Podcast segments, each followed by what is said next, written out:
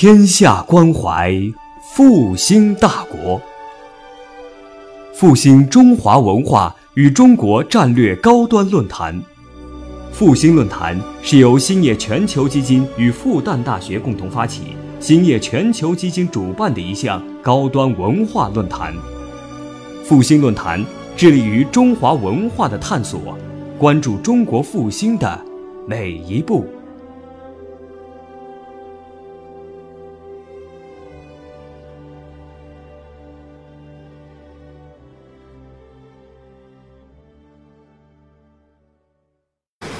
首先，我想，呃，我简单介绍一下我自己啊。我是在上海出生的，是解放前上海出生。然后解放前呢，就随着父母亲到台湾去。那那个时候只有一岁，所以对上海完全没有印象。那么 就一直在上在台湾啊生长、受教育，一直到一九八七年。啊，就是四十岁那年，是我一生中第一次回到中国大陆，啊，回到到了上海，我出生的地方。那八七年我第一次来，然后一九八九年年初，我就把我在台湾的事业全部搬到上海来，搬到上海来，所以从一九八九年年初一直到现在，我在上海住了超过二十二个年头。我是常住，而不是说啊每个月来一次两次。我是天天住在，那我的事业就在这里，一直到两千零七年我退休，啊退休以后我把事业交给了我儿子。那到现在，那当然我的事业，我的工厂也搬到了广西去了。我是从事鞋类制造，专门做鞋子生产。可是，就是唯一的是，我的生产品呢，全部是外销，我没有做国内市场，没有做国内市场。那么现在交给儿子在做。那从零七年退下来以后，我就开始做啊慈善工作。做慈善工作是，我认为这也是个机缘，因为我总总觉得人退休以后，总要有点事情做。那教育是一直我很想做的事情，所以那个时候就投入了。这个基金会就开始做义工，那么一直到今天，那我有一个感觉，从事做这工作呢，最重要，你身段要放下来。啊，做慈善，不管到处全国跑，你身段一定要放下来。也就是说，一开始做以后，我做了义工以后，我告诉我自己，你是个义工，你已经不再是董事长了。所以那个时候刚刚开始加入的时候，我陪着我们老理事长。到处去，啊，全国到处跑，去参观，啊，去访问，去做检查。在那段时间，我陪他跑的时间，我就是他的助理。那么走在外面，他在演讲，我还帮他倒水。那他的手机都放在我的口袋里，我还帮他接电话。那这些我觉得很重要，因为你身段放不下来，你很难做慈善。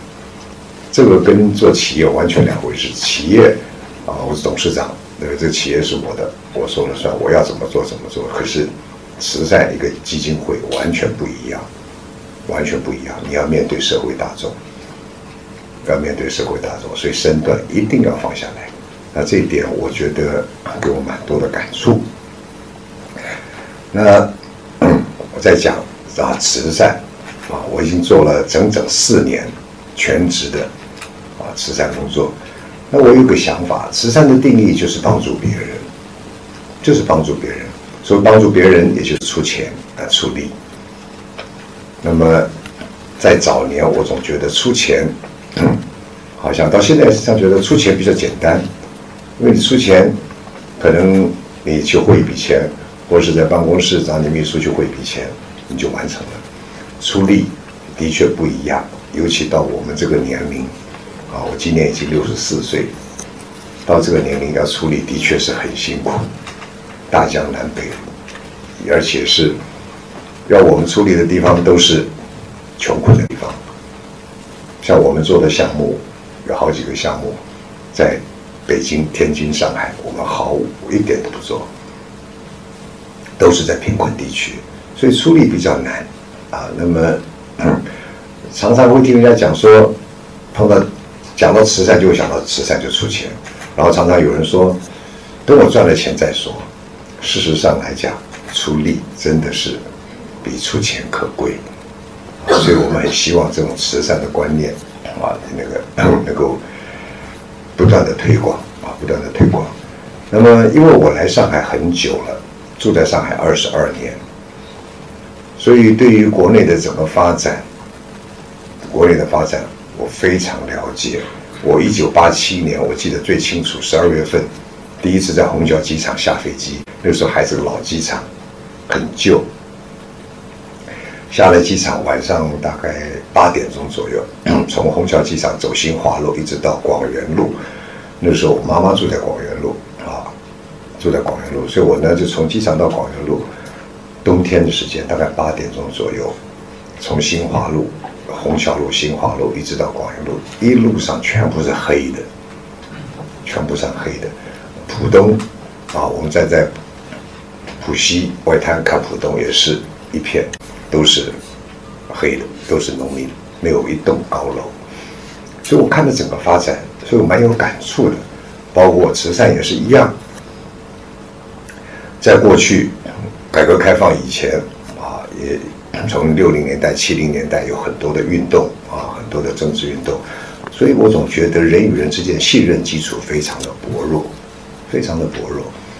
那个时候你要谈到慈善，人家一定会觉得你脑子是不是坏掉了，对不对？那当然，我刚才讲的慈善是助人，帮助别人，所以那个时候在改革开放以前，所有的慈善主要都是你帮助你的朋友或者帮助你的邻居，嗯，就是说你会帮助的都是你认识的人，要很多人说去帮助一个自己不认识的人，在那个时代是很比较难。而且那个时代大家也没这个条件，每个人收入就是这么多，啊，收入也很有限，所以一直在信任上一直是一个很重要的一个一个危机，而且这个信任一直延续到今天，一直延续到今天都有信任的危机。那么整个慈善来讲，我个人的感觉是在零八年是一个很重要的拐点，就是汶川地震以后，大家开始意识到慈善。所以在汶川地震的时候，大家都捐了很多很多钱。可是，当然，随着汶川地震两年以后，大家又在质疑这个钱到哪里去了，很多的账，很多都是。可是呢，在那个时候，汶川地震以后真的很感人，因为我花很多的时间。汶川地震的时候，我也去了很多次。地震完没多久，我就过去。我们在那边援援建了很多的小学，也帮助了一些孤儿。还有一些育幼院，所以在整个地震那一段时间，我在那边，我感觉这个气氛，全国老百姓啊，大家有爱心的人慢慢意识到慈善，就是这是个拐点，从帮助你身边的人，帮助你的朋友，帮助你的邻居，到开始会学想到，哎，我帮助我不认识的人，所以在别人的需要看到了自己的责任，这是个很重要的拐点。那当然，零八年到现在短短三年之间，那么因为慈善被重视了，所以很多问题就发生了，信任危机就出来了，对不对？那么最早我们想，呃，我一直在国内，我非常佩服福耀玻璃曹德旺董事长，啊，包括陈光标先生董事长，我也是很佩服他。那福耀玻璃曹董事长一直做了非常非常多的。慈善大概我想在国内来说，企业来讲，他大概是数一数二的，啊，做了非常非常多，他的理念也非常的清晰，啊，很多事情他也身体力行，包括捐建学校，他自己会去看。那陈光标当然有很多的争议，因为他做的很高调，啊，非常多的争议。可是呢，我也一路在观察陈光标，从汶川地震以后，他自己亲力亲为。啊，他拿了很多的现金自己发，为什么？事实上，他可以不要自己去发，他就是找不到一个他信任的人，人或信任的机构，所以他自己做，他自己做。当然，他有些的做法是比较高调，可是呢，我也听他讲的，我也觉得也有道理。他说，我现在高调的做法就是希望唤起更多人的慈善意识。事实上，他是做到了。这三年来。在国内的慈善意识真的是越来越浓，越来越浓，我都感觉非常的明显，非常的明显。因为我一直从事这工作，我们基金会从两千年，我们前任理事长就进大陆开始做很多爱心工作。两千年开始，他先做爱心小学，全国各地从第一个东北到内蒙，这样一路到现在，我们爱心小学做了三将近三百七十所爱心小学，专门援助一些偏远山区的偏远山区的小学，啊，把他们的危险破烂教室做一些重建工作，做了非常的多，一直到零七年，我们才正式拿到了浙江省。民政厅的啊慈善基金会的执照，也就是说到零七年，我们才正式在大陆成立了一个基金会。我们这个基金会是可以开收据，可以开收据，我们没有挂靠任何一个单位。所以零七年以前到零八年，事实上在零八年以前，我们所有的慈善基金都来自于海外，都来自于海外，来自于台湾。来自于北美的华人，国内的捐款非常非常的少，非常非常的少。可是从零八年以后，明显的国内捐款越来越多，越来越多，所以让我很强烈的觉得国内有爱心的人、善心人士非常的多，非常的多。那如何建立？那建立你的信任，这是非常重要。那当然，当然。跟着郭美美事件的发生啊，一连串的问题，大家的对于任何基金会的不信任，对于任何任何基金会的不信任，已经到了空前的地步。我记得刘若英在她微博上面一直推荐我们基金会，因为他跟我也去看了，到了甘肃啊，我们也看了，他一直推荐。那有些网友就回他这个。讯息，他说基金会最黑了，是绝对不要相信啊！你一定被黑了，还说刘若英，啊？还劝他不要淌这个浑水。所以基金会在真的在那段时间的的确确是进入了很严重的信任危机，非常严重。那么社会大众都用放大镜，甚至于显微镜在观察每一个基金会，到底他在怎么做法，怎么弄法？我觉得这是好事，这是好事。郭美美的事件虽然带来很多负面影响，可是也给慈善意识啊，也给慈慈善意识有很多很多的正面作用。大家真的是现在越来越重视慈善，越来越监督慈善。我相信这样是好的。所以我在前一个月，我在我们基金会内部开会的时候，我就说过了。我说，越是危机的时候，越是我们的转机。在这个时候，谁做得好，谁做得到位，你就能得到人家的信任。是是，整个整个世是那个那个整个社会上的爱心一点都没有减少，只是信任的危机不断增加而已。如何消除他们信任危机，这变成我们很重要的课题。所以我们也要求，像在我们的网站上面公布了每张收据的收入，嗯，可是我们的。支出，那我们有其他的收入，所以我已经开始在我们账目上做一些改善。我如何在我们的账上很容易看得出来你收入是什么，项目是什么，收入多少钱？你的每个月支出是什么，项目是什么，支出多少钱？我要求他们就已经很快就改过来了。我要求他们一定要把这个账做到很普通的人都看得懂，就像流水账一样，而不是公布一个账目。啊，非要要要专业人士、会计师看得懂，这样不好。所以这些都是我们目前在做一些改革的一个措施。所以，如何在这个时间取信于社会爱心人士，是我们很重要的工作，非常重要的工作。那么，我相信，随着啊慈善意识提高。啊，爱心人士不断的增加，我相信这社会上会有越来越多的爱心。我常常说，我们非常重视有多少人献爱心捐款，并不是非常重视一个人捐多少钱。有些企业啊捐很多的钱，当然我们也非常感恩。可是我们宁愿一个企业家庭捐一百万，我们宁愿有一千个人每个人捐一千块。那这代表在社会上就有这么多的爱心啊，有这么多的爱心。这是我们觉得说，一个慈善机构，嗯除非啊是一个个人慈善机构，像我刚才讲的曹德旺董事长，他个人的慈善基金，他不对，他不接受对外捐款，他完全个人的钱。除了此除此以外，一个慈善机构要成长，要成长，要做得好，真的是要靠社会大众，要靠社会大众。所以我觉得这是个机会啊，这是个机会。那么。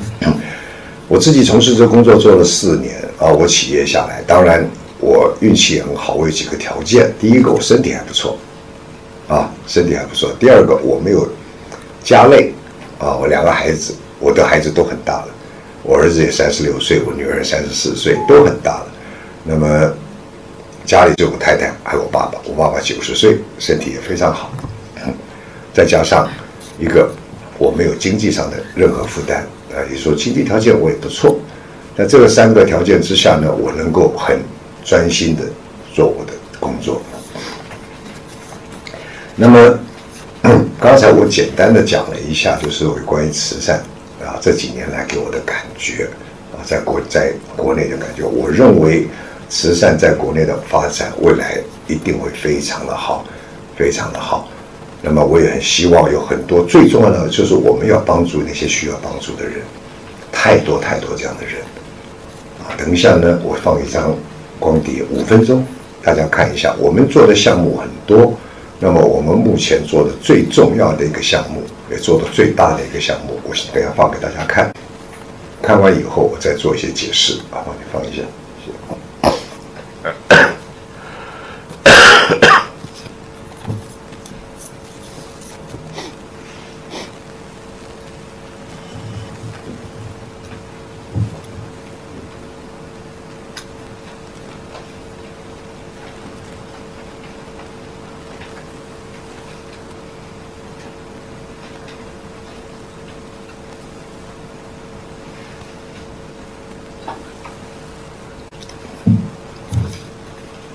有问题吗？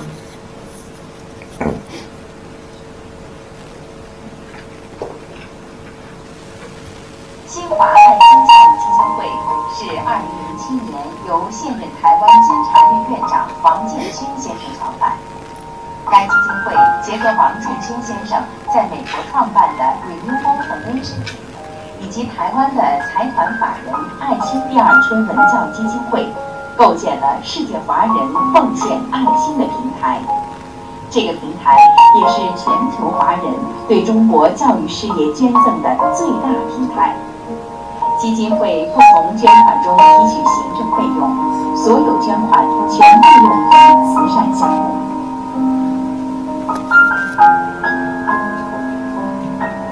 基金会最重要的慈善项目是“捡回珍珠”计划。该计划是与各地的重点高中合作成立珍珠班，按照家庭特困、学业特优的要求，每班招收五十名珍珠生，学校免除珍珠生的学费及住宿费，而基金会每月发放二百五十元的生活补助费，每学年十个月，三年共七千五百元。这笔资助令珍珠生得以重返校园，安心求学，就如同将被遗弃的珍珠捡回来，再把它们重新擦亮。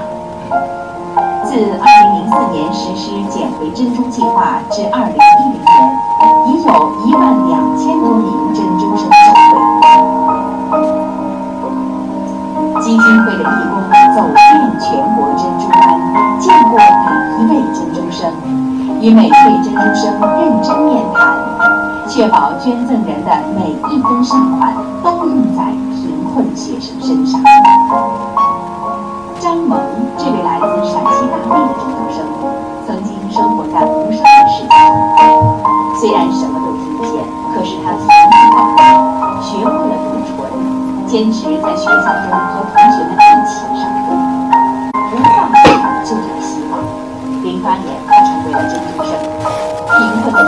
挡不住对知识的渴望。零九年，在基金会的帮助下，他来到了上海五官科医院进行了全面的检查。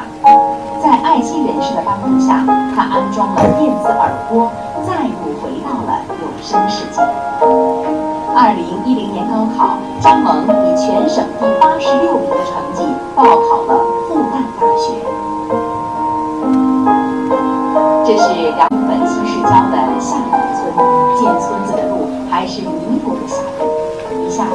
小路就泥泞而难行。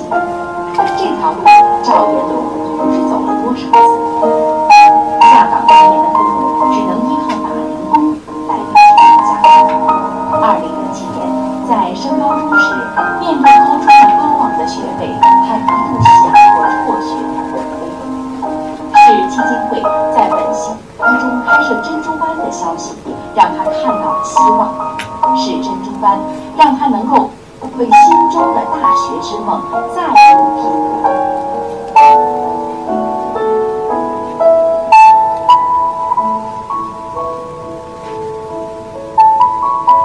二零一零年六月，赵延龙走进了高考的考场，他以六百二十七分的总成绩，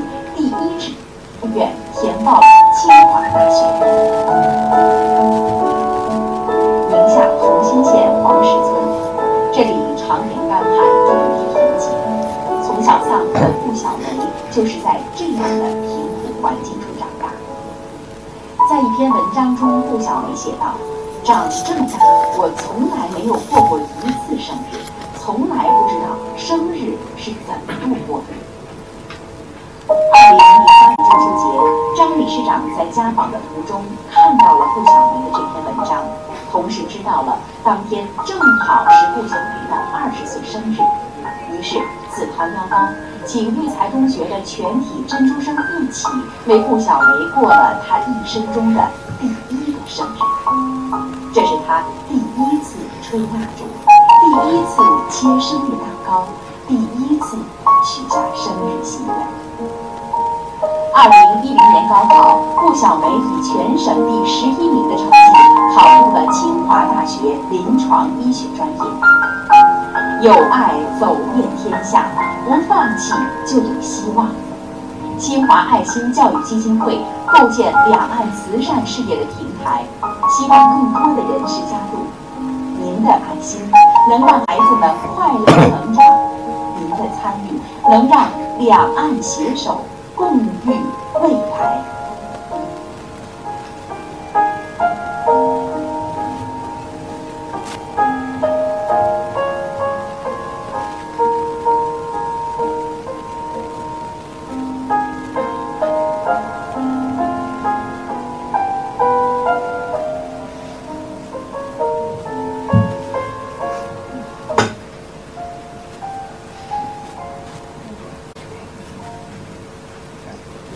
谢谢。我简单解释一下，我们捡回珍珠计划呢，当初是我们零七年面向全国开始做这个计划。当初为什么这样做呢？因为我们了解国家的义务教育到初中，啊，九年义务教育。那么义务教育结束以后，有很多很穷困的孩子，他学习非常好，他没办法念高中，念高中连吃住学费，一般来讲少说也要住便宜的地方，一年也要五六千块钱，贵的地方那就是七八千，甚至于八九千。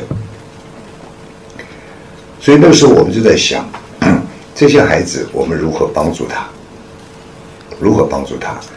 零七年开始，我们就 叫捡，就开始实施捡回珍珠计划。这些孩子就像珍珠一样，如果不念，他就去打工了。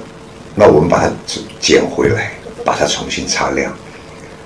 所以零七年我们开始做这个工作。那我们的做法是，我们在全国很多的地方找学校，啊，举个例子来讲，像武威，啊，甘肃武威，我们就找武威一中，啊，透过中国侨联跟武威一中联系，跟武威一中联系，讲好，你这个学校啊，我给你五十个名额，放在一个学校里面，这五十个名额我们就叫珍珠生，啊，这五十个名额的孩子必须是穷困，必须第一个就是穷困，在穷困的条件之下，我们再挑学习好的，挑学习好的，那么男女生的比例基本上是五十五十，啊，因为这个男女生的比例，尤其在西北地区，如果我们不提醒的话，会失衡的，因为他们的习惯是把很多的教育资源都留给男孩子。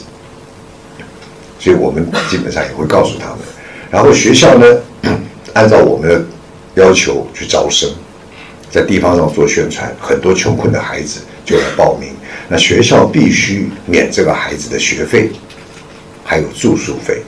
我们呢是给孩子一年两千五百块钱，每个月两百五十块钱，三年七千五，给这个孩子吃饭零用。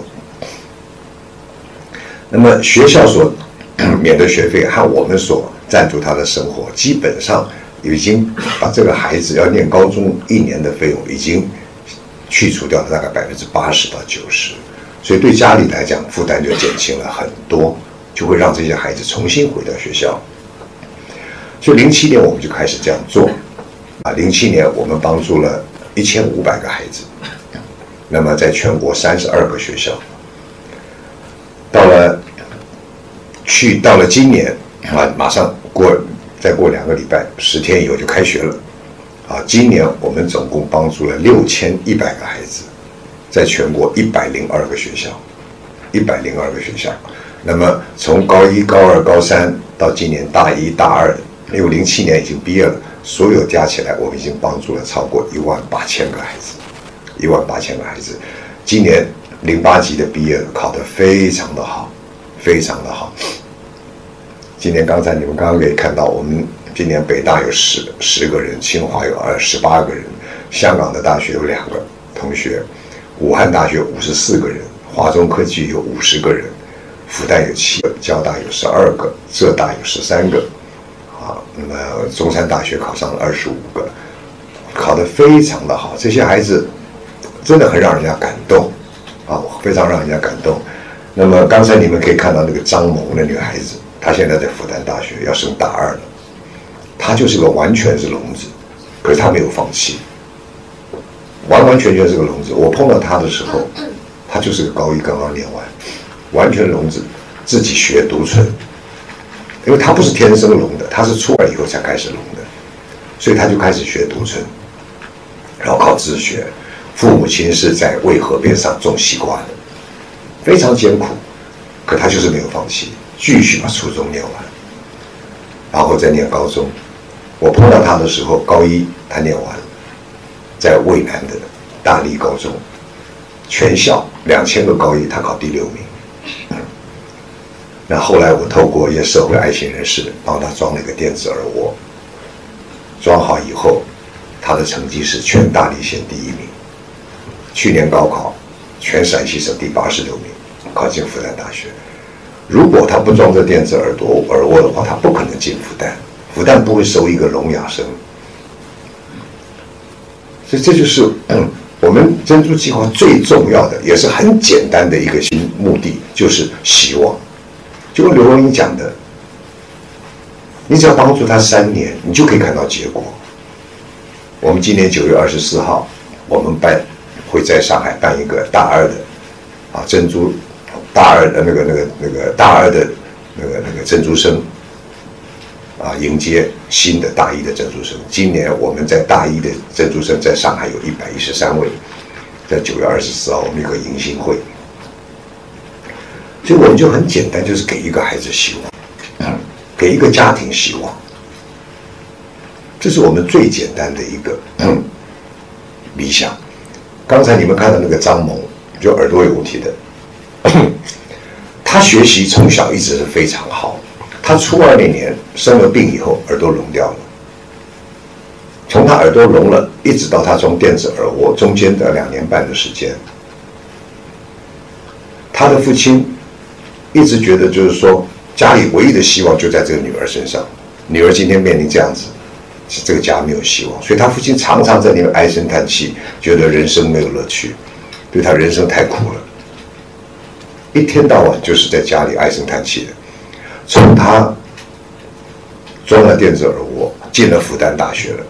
今年冬天，今年的过年年初的时候，张萌回到家，他看到他爸爸，整个脸都变了。他爸爸已经在跟他说：“我再种西瓜，再种四年，我就不要种了，我就搬回来种种辣椒，对不对？”那他还没有毕业，可是已经给他家里一个希望。他父亲已经有一个希望在那里，等女儿毕业了，我也不要再种西瓜了，太辛苦。这就是我们要提供给这个孩子一个机会，给这个家庭一个希望。那么，我想借由整个珍珠计划啊，我跟大家解释一下这个整个 一个慈善的品质。因为我自己本身 是做工厂出身的，啊，那么我们我的工厂高峰的时候，一年大概生产三百到四百万双鞋子。我一直很相信一件事情。当你的品质好的时候，你是绝对会有生意，人家一定会来找你，不用担心，品质最重要。所以我一直认为，不管做任何事情，品质最重要。你做得好，人家自然一定会嗯来找你。所以呢，零八年我零七年加入基金会，零八年我正式接了这基金会的理事长，一直到今天。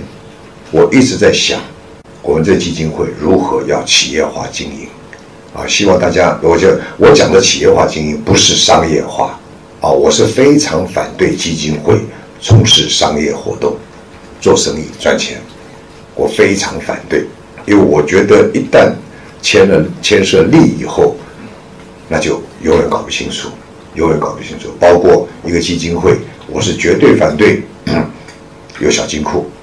我们基金会完全没有小金库，全部透明，捐来的每一分钱都是用在孩子身上，都是用在孩子身上。我们绝不提一分钱来做行政费。那当然，大家就会想，那你行政费用哪里来？我们还是有行政费用，嗯，对，我们行政费用来自于我们汇集七千五百块钱，帮助一个孩子三年。那么我们给学校不是三年一次给他。我们分每学期，像现在这个时间，每个学期的开学前两个礼拜，就是我们汇钱给学校的时候。那我一次七千五，我分六次汇给学校，我就有时间差。我把这个钱放银行，放定存，定存的利息就是我们的行政费用，就是我们的行政费用。以目前的利息不断的升高来说，目前我们的行政费用是够用的。是够用，那这样的好处就是说，你账是非常清楚、非常干净。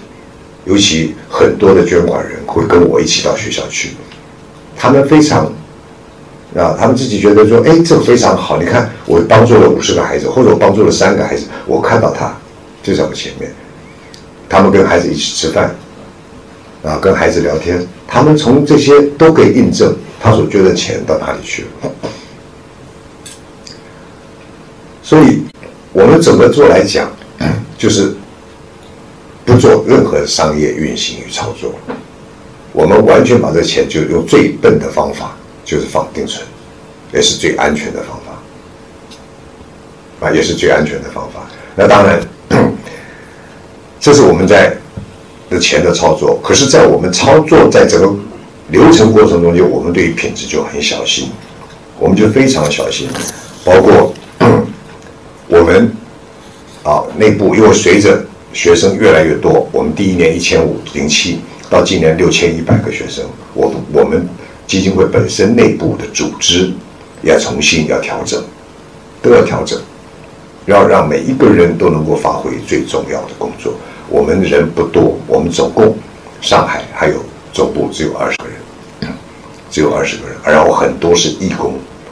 这二十个里面有十二位是来自于台湾的义工，很多都像我一样，最年轻的有五十多岁，最大的七十六岁，有十二位是这样的人。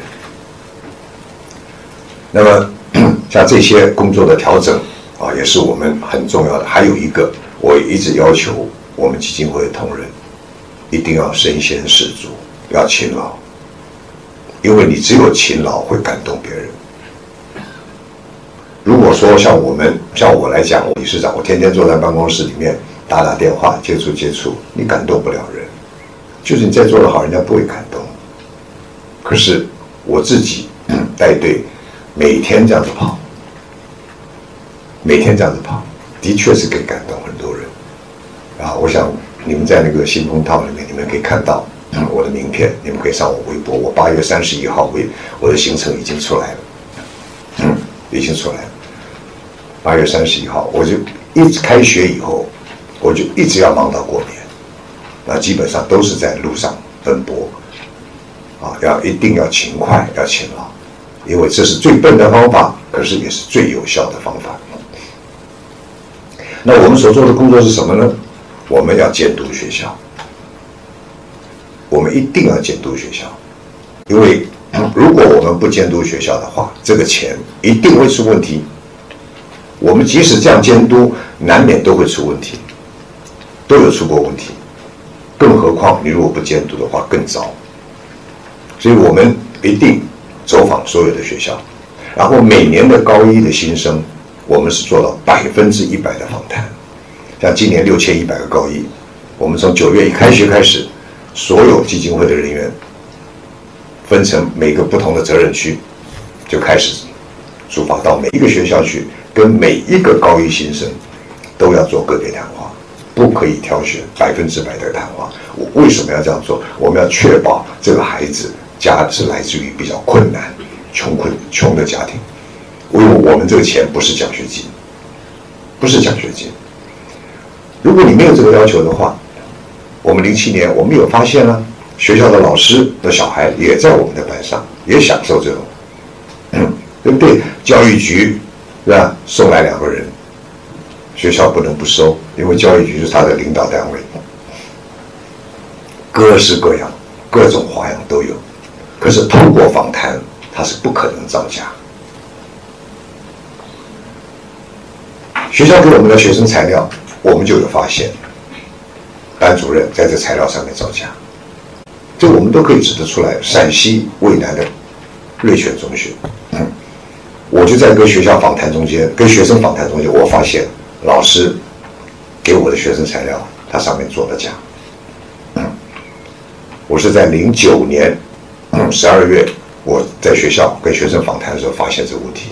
去年这个学校我们就不合作了，所以陕西瑞泉中学现在已经没有高一的珍珠班，到了明年最后一批毕业结束。嗯所以一定要跟学生一一对，因为你跟学生谈话的时候，他没有办法套招。他不可能套招，他怎么知道我要怎么问？嗯所以在这访谈中间，学校做的好不好？啊，有没有做一些学生的联谊活动？啊，学生的贫困情况，我们都有一些了解。那学生学校知道我们在这样做，学校就非常的谨慎，非常谨慎。我们都是利用中午时间，还有晚上的晚自习时间，一个一个谈。像我的责任区，像东三省、内蒙、新疆最远的地方都是我的责任区，我们都要去那个地方，晚上一个一个谈，谈到他们晚自习结束，没有谈完，第二天再谈。因为你这样做，学校就非常谨慎，非常谨慎。像我们有规定，不可以收学费，必须免学费。我们也发现，也发现学校偷收了学费。学校的理由是我先要收学费，啊，交到教育局，然后教育，然后打报告给教育局，教育局把这学费再还还给我，还给学校，学校再退还给学生，这是个程序，必须这么过这个招。嗯，好，这个我也相信，的确是有这些地方是要这样做法。可是问题是，他这个招过到他以后，回到他的学校以后，他就没有退还给学生。这个学校非常有名，黄冈中学。湖北的黄冈中学，对不对？去年让我们发现，他竟然没有退，那么我们就要求学校，你必须退。学校就给我一大堆的理由，我们因为要办奥赛啊，办这个那个，所以要花很多钱啊，没有办法退。大家都知道黄冈是奥赛有名的，对不对？我们黄冈的零七届去年毕业的生五十个珍珠生，我们零七届在黄冈有五十个珍珠生，五十个里面我们的珍珠生有七个是保送，七个保送，就成绩非常好，非常好。所以面临到这个问题、诚信问题的时候，我们基金会内部也在讨论，这样的学校要不要停办？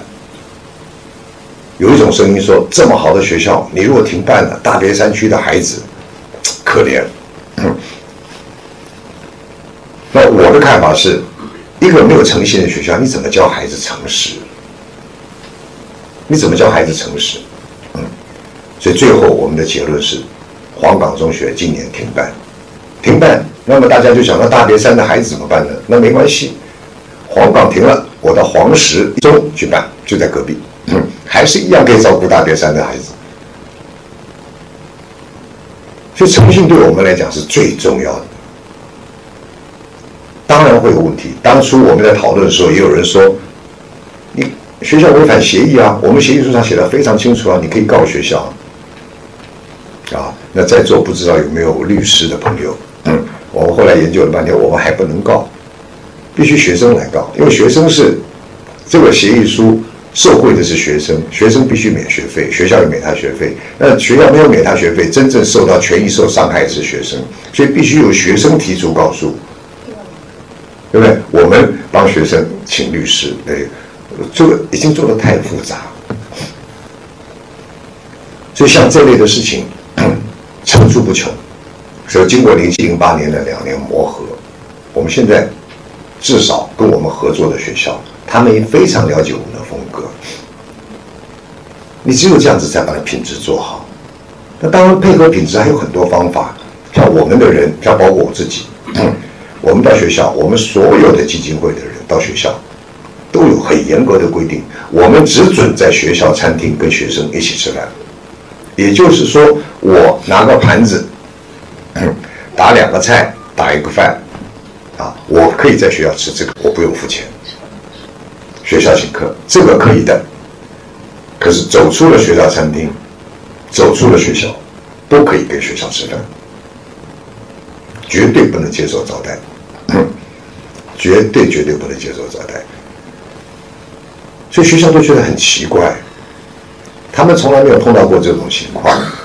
那偶尔也碰到过，啊，有难得也碰到一次，实在是没有饭吃，学校打烊，那个餐厅也关了，那怎么办？学校带我。啊，到外面去吃饭，那可以啊。菜点完以后，我就跟学校校长讲，我我要买单。那校长当然不让我买单。我说可以，你不，那你买单好，没关系，我陪你吃，我不拿筷子，我从头到尾不拿筷子，校长也吃不下去了，对不对？只好同意我买单。好，我买了单我就开始吃饭，一针一线都不可以拿，绝不能接受任何礼物。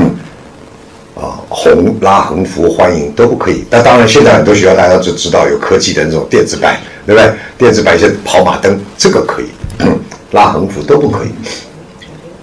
所以我们规定的非常严，所以学校变成很习惯。那有些就像从零七年就跟我们合作的学校，对我们的作风非常的习惯。我每次回到学校没有饭吃的时候，学校很主动的就会议室里面帮我开水烧好。他知道我要干什么。到了学校，我背包打开来，我泡我的方便面拿出来，他开水已经烧好了。那这就是我们的品质，你一定要做到这个地步。我也一直告诉学校，你一定要跟我们配合。我们就是因为这样子的品质，所以我们得到大家的信任。如果我们也是一样，出来又吃又喝又拿，对不对？还有很多爱心人士跟我们一起，我们也是这样做。那真的很多爱心人士反过来会骂我们不要脸，是不是？公款吃喝有什么不一样？不一样，我们绝对不接受。所以这就是我们在品质上非常非常注意的，非常注意的。那么我们 整个在品质上面来讲，我们要面对爱心的捐款人，我们要保护他的每一份捐款。我们要做好 对他的服务，所以包括现在我们已经在研究，我们基本上一个人如果捐七千五百块钱，我们就会给他结对。在我们九月、十月、十一月审查学生的新生资格完了以后，我们一定会做结对，让捐款人知道你这个钱是帮助了哪一个学生，叫什么名字，所有材料都会给他，在哪个学校。我们非常欢迎他去那个学校参观，去看这个孩子。当然，我们也告诉捐款人，如果你这个孩子，还学生有不对提出任何要求，希望你让我们知道。我们也不希望学生透过这种情况啊，跟捐款人借钱，有没有发生？有。可捐款人让我们知道了，我们会去了解情况。了解情况以后，我们也可以伸手帮助这个孩子。可是我们绝对不希望孩子或是家长、孩子们家长跟捐款人直接开口借钱。我是觉得这一点我们要防止，不能给捐款人带来任何的困扰。所以我们在服务上面来讲，我们现在开始在研究如何七千五，我们才结对。可是还有很多小额捐款，有的人捐一千，有的人捐五百，有的人捐一百。尤其 大家知道，刘若英跟我们去甘肃以后，她在微博上一直发，她的微博将近四百万个粉丝，他很多的他的粉丝就开始有的人五十一百，嚯！我们那几天。我们的那个、那个、那个总部电话已经快快要爆掉了，对。那这种小额捐款有很多，现在我们在考虑如何把这些小额捐款也加起来到七千五，做结对。那这个工程可能就比较浩大，可是我认为有电脑、有城市是一定可以做得出来，逐步可以做得出来。也许我们今天是七千五的高这个标准，我们把它做到。也许两千就结对，或是一千五就结对，逐步的调，这是对捐款人的负责。你不断的要去想如何改进，如何创新，不能一成不变。而我们就是这样子，爱来不来，不能有这种态度。因为捐款的人的善心，我们真的是要非常的感恩，非常的感恩啊！所以说呢，一方面我们就要面对学校。一方面面对捐款人，还有面对学生，面对学生，我们给学生带来的是什么？关心和温暖。非常多穷困的孩子，嗯，非常非常多穷困的孩子，他们都有这种心态，不光是自卑内向，他们多少都有点仇富的心态。当你到他家去，有的时候你到他第一次到他家去，他会觉得你们来干什么？你们到我家来看什么？看我们家穷是吧？真的，我碰到过这样的孩子，他不至于态度上不友善，可是至少我可以感觉到他的肢体语言给我的感觉，他并不是非常友善。所以我们常常对这个孩子给他爱，给他关心，他慢慢慢他会改变，他会相信这世界上、这个社会上还是有爱心的存在。还是有爱心的存在。那么有关于这一点，等一下我后面再说。因为这也牵涉到我们整个，不光是品质也好，还有一个我们的永续经营，永续经营。所以到现在为止，到现在为止，我们高一、高二、高三，包括现在大一、大二的，我真的很自豪的讲，没有一个学生不认识我，没有一个学生不认识我，没有一个学生没有我的手机号码。所以学校有任何的问题，做的有任何做的不好，有任何问题，嗯，只要发个短信给我，我立刻就知道。我们做的非常仔细，包括我刚刚讲的黄冈，学费没有退。当我们访谈发现这个问题以后，我们非常的小心，立刻我们打电话给学生，给学生家长，我们要落实。他的确没有退，嗯，我们常常收到举报的信，家长举报，啊，各项的信。我们经常，我们认为这个举报的内容，我们认为如果这个内容我们认为是比较有可能是个事实的话，我们一定派人飞过去，到学校去了解，到孩子家里去了解，去走访很多孩子家里。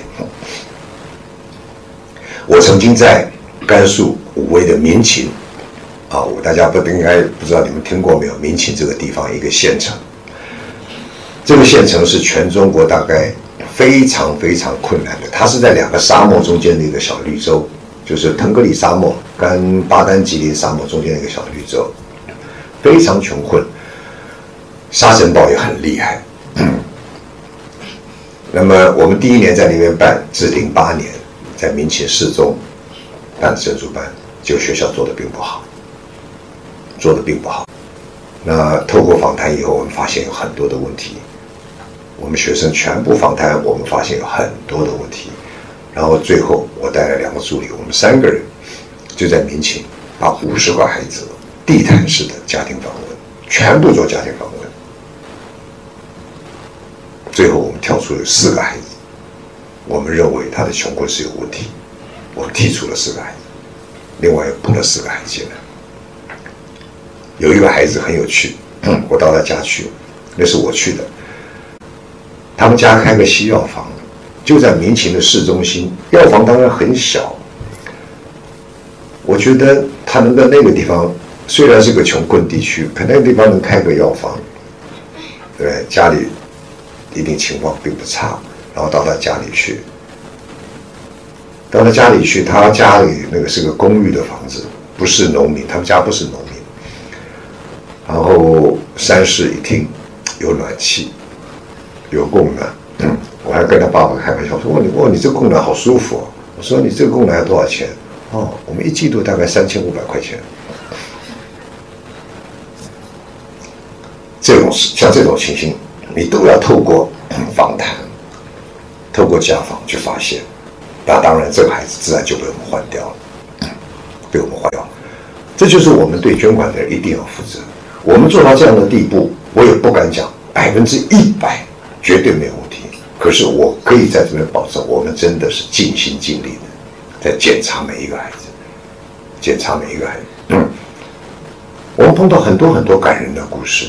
我现在每次出去，像我八月三十一号我要到呼伦贝尔，然后我要去酒泉，然后我去甘肃会宁，我这三个地方都有捐款的人跟我一起去。呼伦贝尔是东方希望，他们会跟我去，是他们捐的。然后到酒泉，酒泉的捐款者他会在酒泉跟我见面。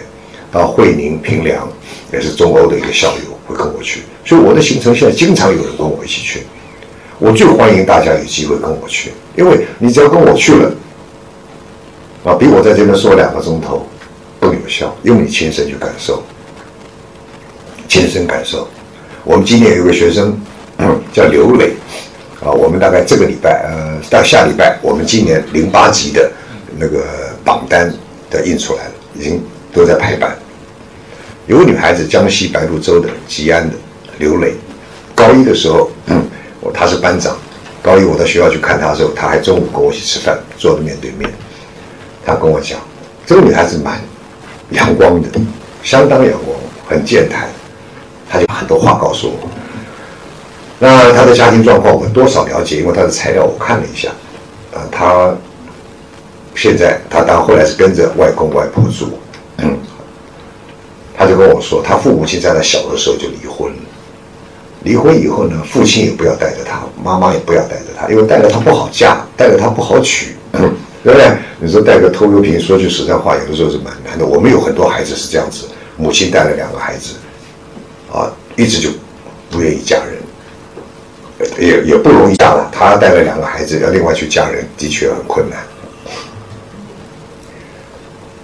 那女孩子叫刘磊，她就告诉我，她说当年后来就没有办法，父母亲都不要。就交给外公外婆带，那外公他外婆跟他讲了一句话，他到现在一直没忘记。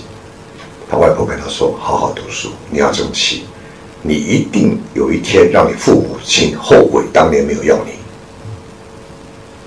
他今年高考英文满分，嗯目前今年已经考到中国人民大学，叫刘磊。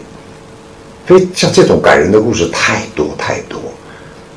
啊，有些孩子在华中科技大学，在是湖北的襄阳五中的，也是很多感人的故事。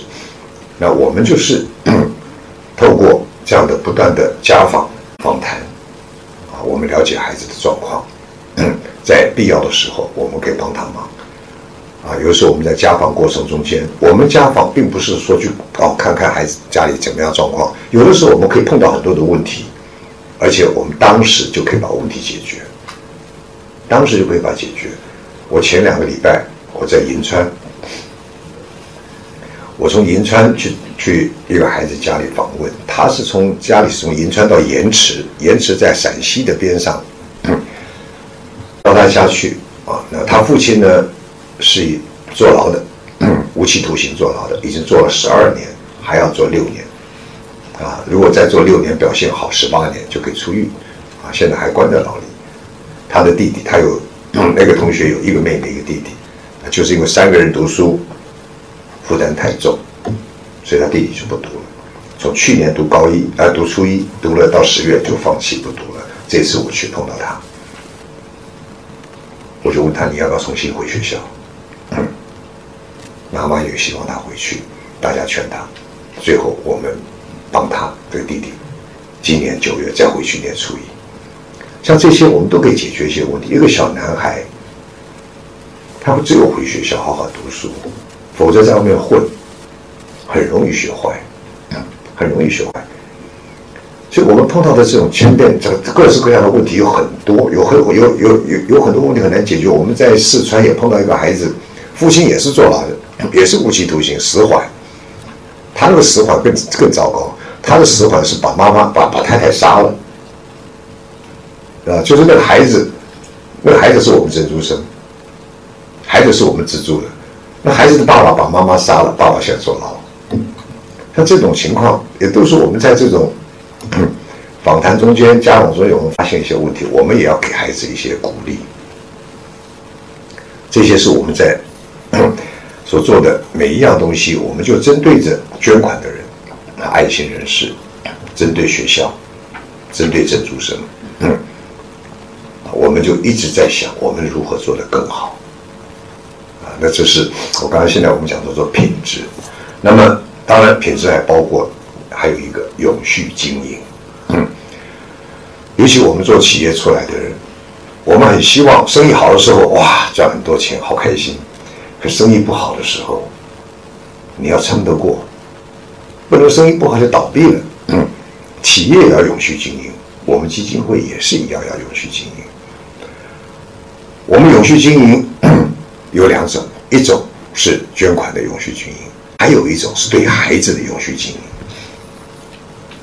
对孩子有信心，任何一个珍珠生，三年高中我们资助他，如果他高中毕业以后，你就。不闻不问，啊，老眼纷飞，对不对？老死不相来往，我可以很肯定的说，三到五年他就忘记了，他绝对会忘记的。所以这一点，我觉得我们必须要下点功夫。并不是说一定要让孩子记住，可是我们觉得说，我们不断的帮孩子们办活动。你这样子，你才能达到永续经营。而且我现在做的，我已经看得到，十年、十五年以后，我们整个珍珠计划的最后十年、十五年以后的主力，就是这些我们资助过的学生，就是我们资助过学生。所以他们进了大学以后，我们的去第一年一千五百个学生，第二年，今年两千六百多人，四千多个学生分布在全国各地念大学。我就从去年九月开始起，每到一个城市、大城市，我一定把在当地读书的大学生召集起来。我去年九月三号的第一站是哈尔滨，然后下来到长春、大连、沈阳、北京、天津、青岛、嗯上海、南京、合肥、郑州、南昌、武汉、长沙，啊，成都、重庆、兰州、西安、广州、贵将近三十个城市。我每到一个城市。一定把珍珠生聚拢起来，而珍珠生他们彼此都不认得的。现在沈阳有三十八个大学生，他们彼此都不认得，他们都来自于全国各地，有西北来的，有贵州来的。可是，在这个场合里面，他们就彼此可以交朋友，大家有同样的背景，在这个场合里面没有攀比，是不是？我想。在很多学校里面，同学不管在宿舍也好，学校里面这种攀比的现象很正常。富二代开一个车上学，这种攀比有，只有可是，在我们的这种珍珠大学生的联谊里面，没有攀比，大家都一样的背景，都一样的背景。像这种活动，从去年九月就一直办，没有停，没有停。我们九月十八号在西安啊有办大学生活动，每年都办。那今年大学生活动是大一、大二一起，大二的迎接大一的。在我们的 QQ 群里面，很多大二的学生都已经摩拳擦掌，准备好要接待新的弟弟妹妹来了。那武汉大学，我们去年有二十个学生，今年有五十四个学生，对不对？那二十个他们都已经准备好，然后要求他们，要求学同学们把我们的珍珠服的穿上。我们的珍珠服，就刚刚你们可以看到那个夹克，每年颜色不一样的，绿色是大一的，那是今年大一的，红色，呃，今年大二是绿色。今年大一的原来绿色那个，现在大一是红色，现在高三是橘色，每个颜色都不一样。所以我们一看我们就知道他是哪一年班的。我们就很希望这样子一届一届一届的传承下去。西安九月十八号办完以后，九月二十四号上海办，然后跟着就一路一直办到明年，办到明年，然后明年再办，九月以后再办是大一大二大三。我们很希望搭了一个平台，让这些珍珠生能多交朋友。我常常告诉这些孩子们：，你们未来出了社会，你们没有父母亲可以可以靠的，父母亲要靠你们的。所以你们要靠什么？靠自己，靠朋友。一定要学会怎么样的做人，真诚，多交朋友。这个对他们来讲非常非常重要，所以也许十年、十五年、二十年以后，以后在社会上有十几万珍珠生，大家互相帮忙。而且十五、二十年以后，如果我们有十万个珍珠生在外面工作，并不代表十万人哦可能是二十万人了。因为男的会娶，女的会嫁，对不对？十万不成二了吗？是不是？这个人脉对他们来讲非常重要，然后走到全国各地都有。我们就是一定要把这个平台搭起来。当这平台搭起来以后，你才能有序经营。学生们就有凝聚力，他会觉得身为珍珠生，身为珍珠家庭的一份子是荣耀，而不是自卑。因为我想在社会上，很多人，我我这辈子也碰到很多朋友，有很多朋友，有些朋友是从小苦出身的，可他现在有成功。功成名就以后，他绝不提他小的时候那段，他不愿意让人家知道他小的时候有多苦。有很多是这样子，这个也不是嗯不正常。反正每一个人的想法不一样。可是我希望我们的珍珠生，把珍珠生这三个字当做是一个荣耀，当做是个温暖。当他觉得是温暖的时候，他有一天他有能力的时候，他就会把这个爱传承下去。就传承下去。不知道最近大家有没有看到第一财经啊？交通银行有个广告，啊有，那当然这个是一个这个广告。事实上我并不是在做帮交通银行做广告，只是后来他们换了主题，剪下来又变成是我帮他做广告了。事实上不是这个意思。好，那我这个就这个是嗯啊，就不谈了啊。那么反正这个广告呢，有一个女士啊，姓李。他是平安信托的，啊，他看到了，他打电话来，然后他先看到我的名字，上网找，找到我电话号码，打电话来，后来到我们办公室来参观，我就跟他谈了很久，他就告诉我，珍珠生这个计划对他来讲，他最有感受，他是河南新乡，河南新乡市人，对不对？他的老家在丰丘，他说我有。五个兄弟姐妹，他是最小的一个。他说：“我父母亲非常的辛苦，把我们五个孩子全部拉到大，全部进大学。”他说：“我最能理解一个珍珠生，一个家庭困难、读书困难的心情。”所以他到我们办公室来看、了解以后，他现在 到处在帮我宣传，是我的义工。啊，他也准备九月份、十月份以后，我们参加我们的行程去了解。所以我讲这个历历史，就是说未来我们珍珠生每一个都会像他一样，对不对？在市场就有可能够发挥很大的力量。最重要的一个，这个力量做什么？这个力量就希望能够帮助更多需要帮助的人。嗯，这是永续经营。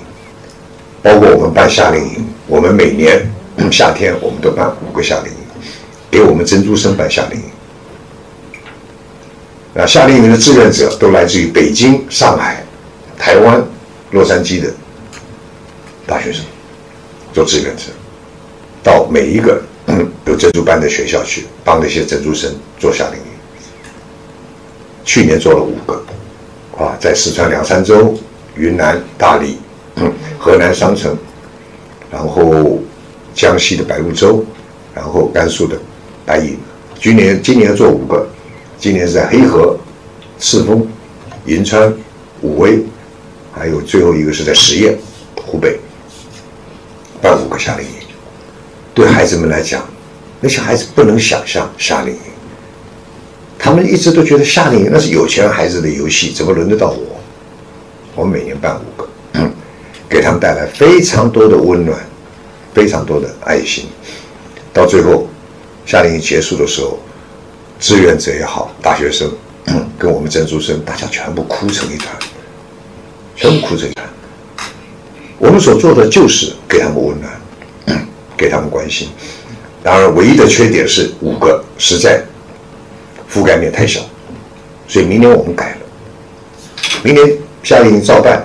可是我要做一个教师珍珠教师的夏令营，我们这么多学校，我要帮这些学校的老师也要做夏令营，我要训练老师，训练老师以后回去他可以教学生，教的学生就不一定是珍珠生，其他学生也可以。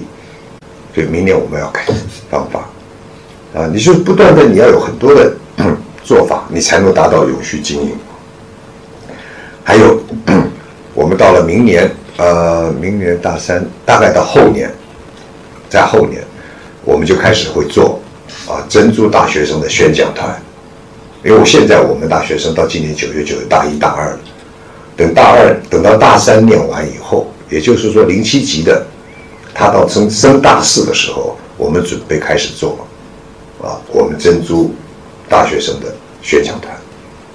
所谓宣讲团，就是我们这些珍珠大学，你在北京也好，在上海也好，你只要三个同学，啊，假如说告诉我下礼拜我有空，我有五天有空，我就给你安排这三个大学生是珍珠生，啊，是高中这珍珠生，我会安排他到西北，啊，安排三个学校去给这些在学校里面的高中生做宣讲，嗯，这对我们珍珠的高学高，对我们高中生来讲非常有帮助，因为他们。年龄相近，他们可以问出很多的问题：怎么样填志愿啊？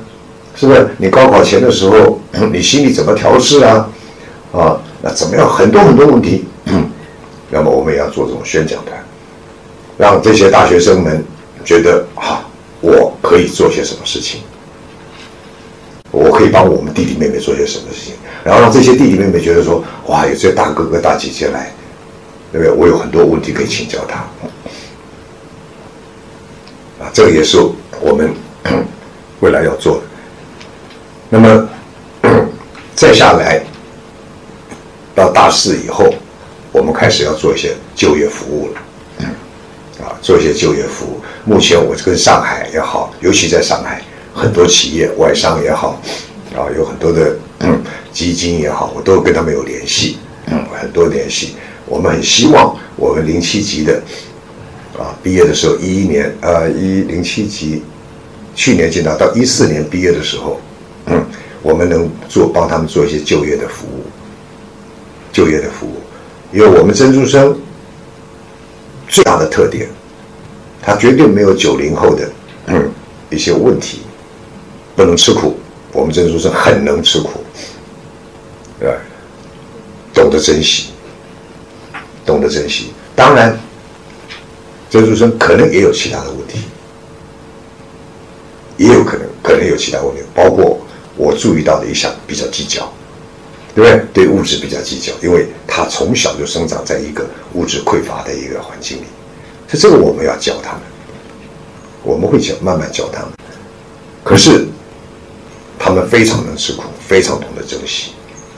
我们很希望很多企业在招聘的时候，能够跟我们表示：哎，未来我希望造成一个气氛，五年、十年以后，企业只要要招聘人，就来找我。嗯，别的我不要，我要珍珠生，因为他能吃苦。啊，我们很多珍珠说居家里居住的环境，你们是不能想象的。我想在座一定有很多人看都没看过的，这个地方可以住人。啊，当他这种环境这样痛、这么苦的环境，他都可以熬得下去，他有什么苦不能吃？你给他一份工作。尤其现在大家知道工作很难找，你给他一份工作的时候，他会非常非常的珍惜，非常非常的珍惜。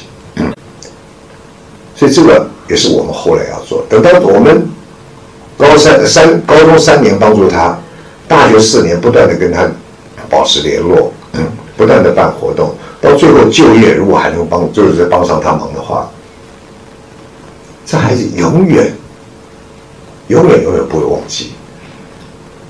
永远永远不会忘记。那我们的目的是希望这些孩子永远感恩，对不对？我们在社会上只有听到人家讲说忘恩负义，没有说感恩感恩负义的，对不对？一个感恩的人不会负义的，对不对？只有忘恩的人负义。所以我很希望这孩子永远放在心上，就是社会帮助过他，社会是有爱心的。那这样的话，这工作是一样一个一个可以传承下去。十年、十五年以后，我们的工作就可以交给他们来做，对不对？他们交给我，交给他们做，比我们做还要好，因为我们没有办法，我没有办法设身处地去想想，我没有过过这样的日子，他们是这样走过来的，他们最了解、最清楚。我八月，我七月三十号，三十一号、三十号，啊，八月二号，我在赤峰。因为夏令营的期间，我夏令营的期间，我都是在夏令营十七天，我都在七天之内把这五个营全部走一圈，所以非常辛苦，非常辛苦。我这次七月三十号出门，把这个夏令营走一圈，七天之内我坐了九次飞机，啊，把每一个夏令营都走完。我到了赤峰去的时候，有个小孩子。零七级的，但是陈小宝，他跑来看我，他知道我要到赤峰来，他就是赤峰毕业的，我们珍珠生，他跑来看我，他从家里坐车到学校四个小时，八月二号那天跑到学校来看我，嗯，我看到他我很感慨，我记得零七年我他们学校第一次办珍珠班的时候，五十个同学，他站在。第一排最旁边，他是全班五十个男生女生里面个子最矮、最小、最瘦的一个孩子，又矮又小又瘦，他是个孤儿，在我们珍珠班。这次去他跑来看我，他已经是大二了，他念的是国防科技大学，在长沙，他好开心，他看到我真的很开心。然后那天晚上，嗯我们在学校一起吃饭，吃完饭他一去，他没有回家，他在赤峰朋友家待一夜。第二天中午又赶到学校来，他要送我。你想像这样的孩子，一个孤儿，你帮助他，他考了军校，国防科技大学，每个月伙食费五百四十块，国家每个月再津贴他六百块，他什么钱都不要花，为了毕业以后就业也不用担心。不但这样子，他感恩，他记得我。我常常那时候跟他讲句，我还问他，我说你记得不记得我那时候常常跟你讲一句什么话？他说记得。我说讲什么？他你叫我长个儿，多吃一点，要长个儿。我那时候常常跟他开玩笑，他最小最瘦，所以有的时候我到了内蒙去看学校，拿去看他，我就会 跟我助理说，哎，去买包风干牛肉，呃，这个不太会坏，对不对？买包风干牛肉。我是到学校去教给他多吃点肉，啊，像看到这样的孩子，这是我们最大的成就感，觉得好安慰。像这样孩子永远不会学坏，他永远记得。啊，这就是我们 不断的这样做下去，即使进了大学，到处一直这样的办活动。那么孩子热程度也非常高，他觉得在这种平台上，他可以认识好多好多的人，对他非常有帮助。尤其那些不是在最顶尖学校的学生，尤其有些学生念北大、清华，这些学生很奇怪，他只会念书。真的，我我去年十二月到了黄冈中学，我跟校长说。黄冈中学几个保送的学生，我们的学生，清华的也有，北大的也有，包括交大的都有，啊，交大的，我们办活动，大学生他常常常常不来的，我就问他为什么不来呢？他浪费时间。我就跟校长讲，我就跑到那个去年十二月，我就到到黄冈中学跟校长讲，我说校长，你不能把学生每一个训练成一个读书的机器。你一定要让孩子们知道，进了北大清华，并不代表你一辈子荣华富贵。这社会上的有太多太多不是北大清华的学生，你一定要教孩子们怎么交朋友，怎么做人。我说，校长，你当年高呃那个那个大学毕业以后，你做教师，一步一步做做做，做了二三十年以后，你今天做到全国最有名的高中黄冈学校校长，你。你有没有回想过，这二三十年来有多少朋友帮你忙，有多少长官提拔你？为什么帮你？为什么提拔你？还是要教孩子做人。那校长还不错，我跟他讲过以后呢，他就打电话了，个别给的学生，哎，交大的两个学生归队了，我们办活动就来了，啊，上海交大的。那现在唯一的还有一个孩子，在清华的啊，叫林慧玲。啊，也是黄冈的，他是保送的，他就是不来。我五月一号在北京办活动，我还亲自打电话给他。那孩子真的很有趣，那时候书读的读着读读的这个脑筋读坏掉了。嗯，我说，哎，我们打电话跟你联络，你说你有空啊？你怎么不来呢？他说，对啊，我有空啊，可是我没说我要来啊，差点昏倒，知道嗯。我说刘慧玲，你不要认为你今天进了清华，嗯，你这辈子，你这辈子就什么都没有问题了，不可能的。你一定还是要交很多朋友。他还是不来，他说这活动觉得他浪费时间，他现还到现在没有来。啊，那么我们 十月份到北京办活动，我还会找他，反正每次去我都找他，来不来由你。我相信他一定会来。当他发现，因为去年大一北京只有九十个学生，今年我们北京有三百个学生，今年的这一届考到北京有两百多人，加上去年的九十个人，我们三百多人。当我们的阵容队伍越来越庞大的时候，他会注意到，他会来。我就希望我们的孩子多参加这些活动。太多有趣的故事。我们在去年西安九呃，去年十一月在西安第一次，十月在西安办第一次活动的时候，有两个女同学，西安交大，都是经济系专业，嗯，一个是陕西的珍珠生，一个是河北的珍珠生，彼此都不认得，可是天天在一起上课，他们的寝室面对面，嗯，到西安办活动的时候，两个人一看到傻眼了。啊，叶珍珠生，让现在两个人好的不得了，有太多这种故事。那我刚才讲，我们都有那个外套，一个一个珍珠生的夹克。有两个女生住在同一个寝室里面，到学校报道的时候，一到报道的时候，不是行那个包包打开，把衣服一件一件挂起来吗？对不对？当有一个女生把那件外套挂起来的时候，另外一个人女生看傻了啊！你是珍珠生，我也有一件。这种感觉，这种感情非常好。我觉得这个这个是在这方面，我们不断的经营，一点一滴努力的经营，我相信一定可以做到永续经营。这个非常重要。你永续经营的目的，让这社会上爱心越来越多，让这些孩子 永远记得，他永远会帮助更多更多需要帮助的人。啊，这点是 我们一直很注意永续经营这块。当然，未来还有没有其他的活动？现在我们天天都在想，天天都在想。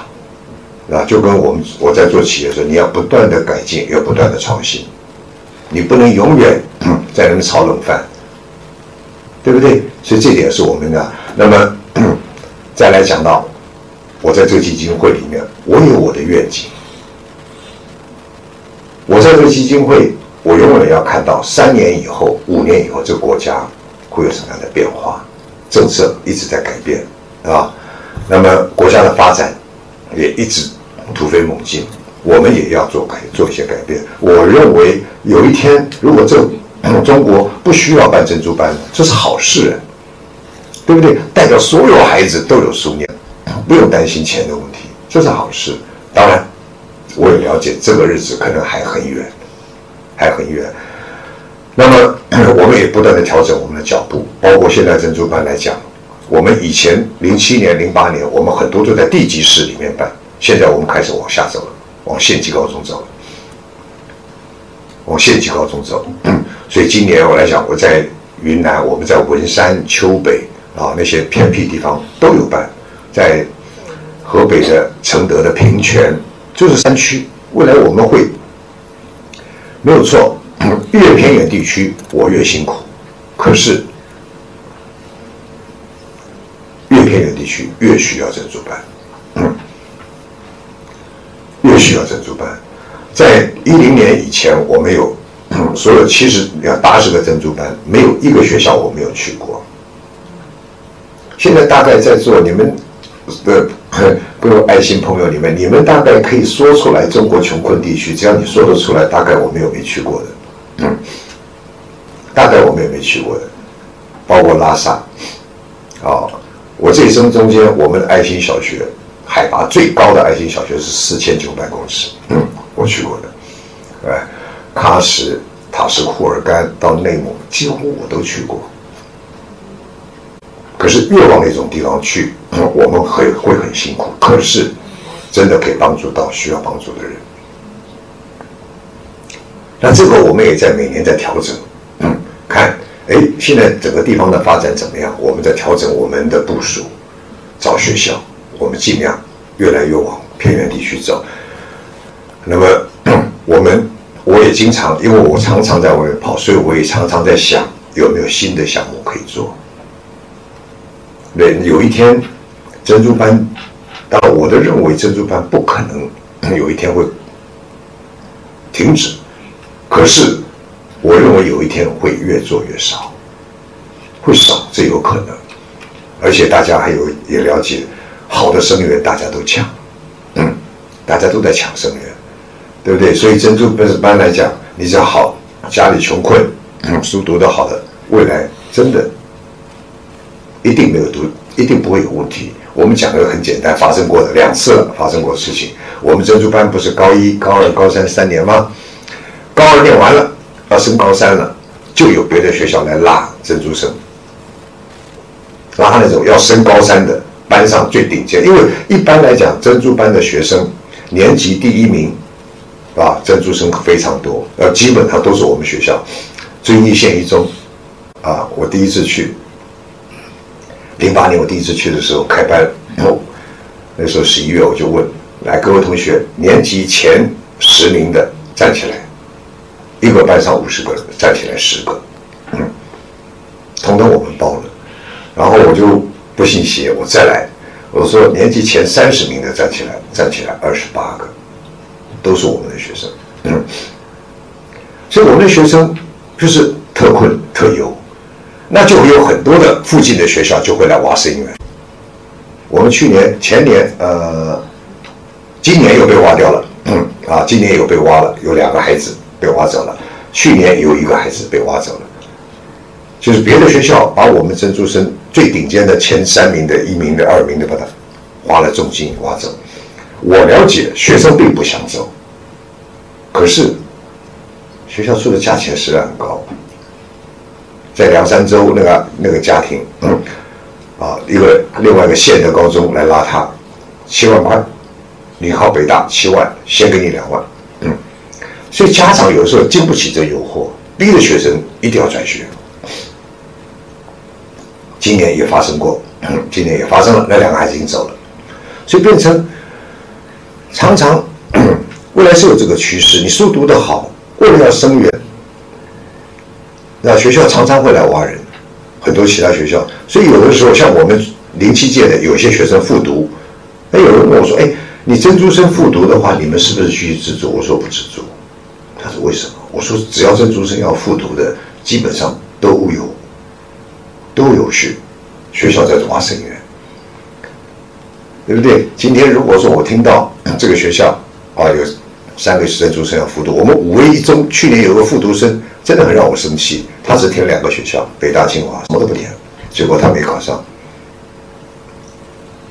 他复读了，对不对？像这种学生，你根本不用资助他，别的学校一定挖他的，出重金挖他，没错，他是复读了，今年清华考上，嗯，这种孩子有时候就是。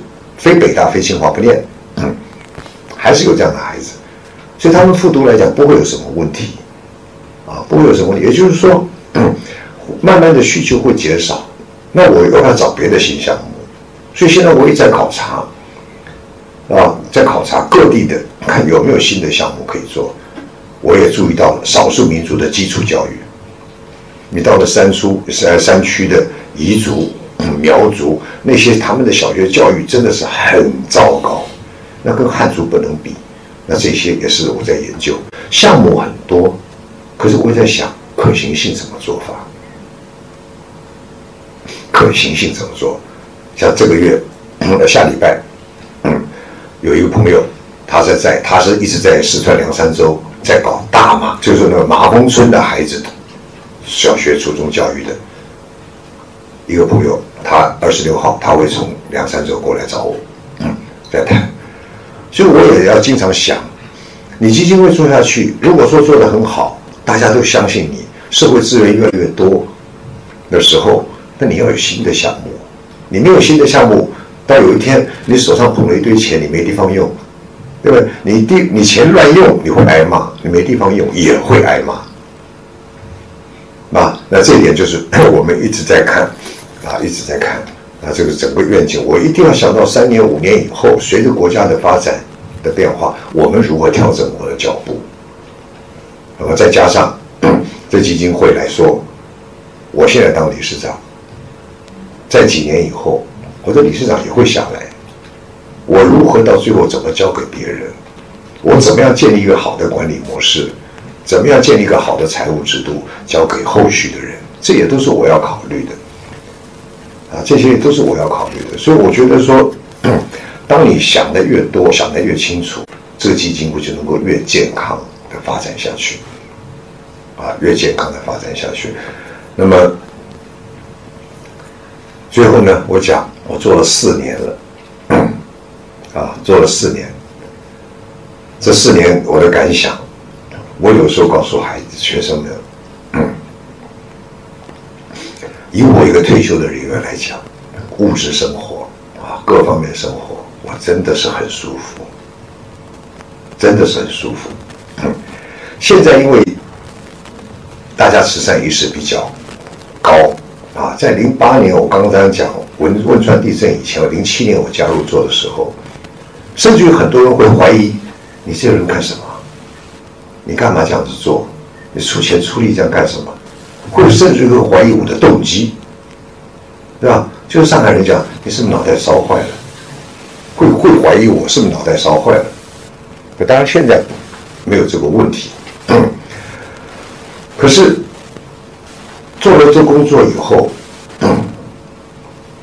你真的人生观也不能讲说人生观，至少会觉得很开心。啊，我就告诉孩子们讲，你们缺的是物质。到我这年龄，我缺的是精神生活，物质对我来讲一点都不缺，要什么有什么。所以以基金会我们在物质上帮助你们，你们是受受助者，我们基金会是资助者。可是以我个人来讲，倒过来以精神层面来说，你们资助了我，你们资助了我，在精神层面来讲，我是被你们资助的。这话一点都不是高调。我做了这个工作做了四年，我现在嗯的气色比我以前在企业还要好。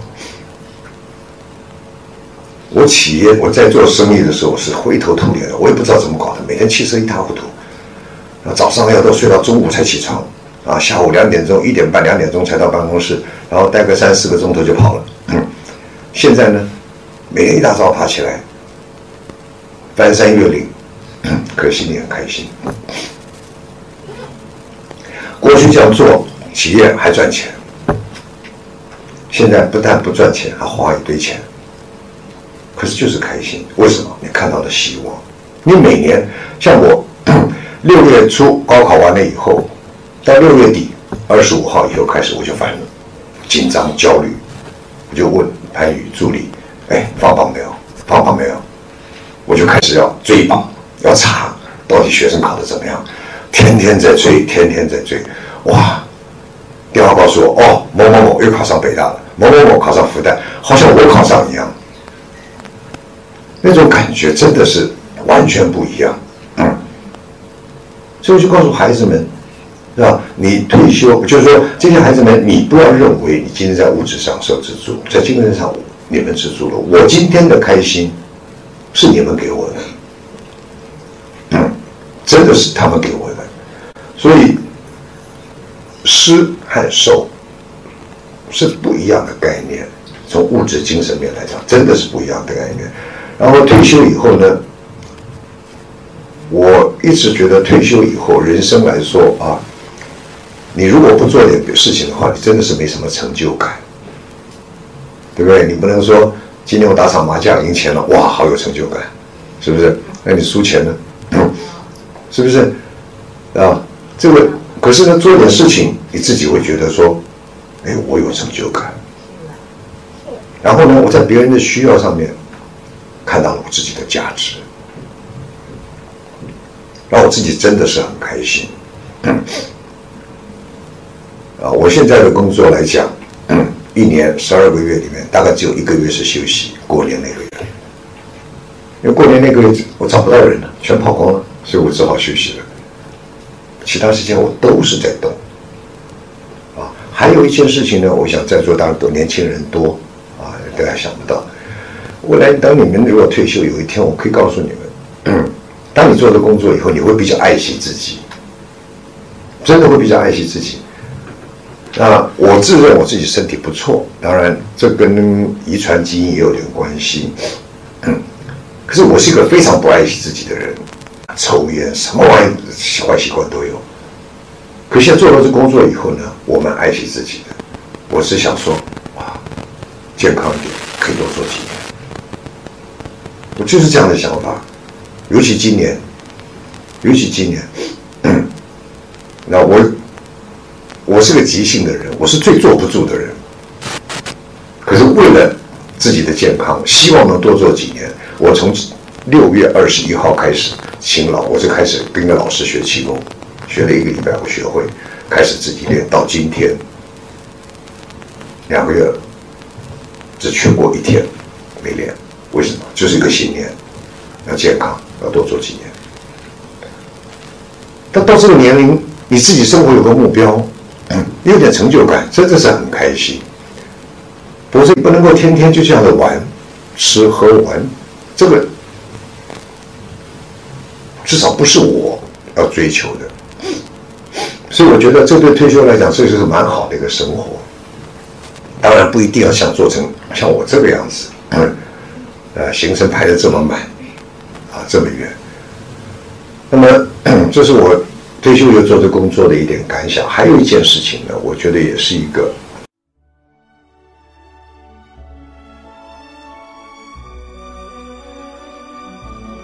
感谢聆听本期复兴论坛。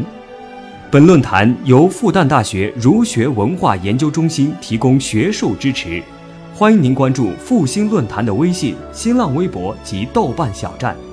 复兴论坛主页：三 w 点复兴 Chinese 点 cn，我们将向您推送更全面的资讯及更优质的论坛。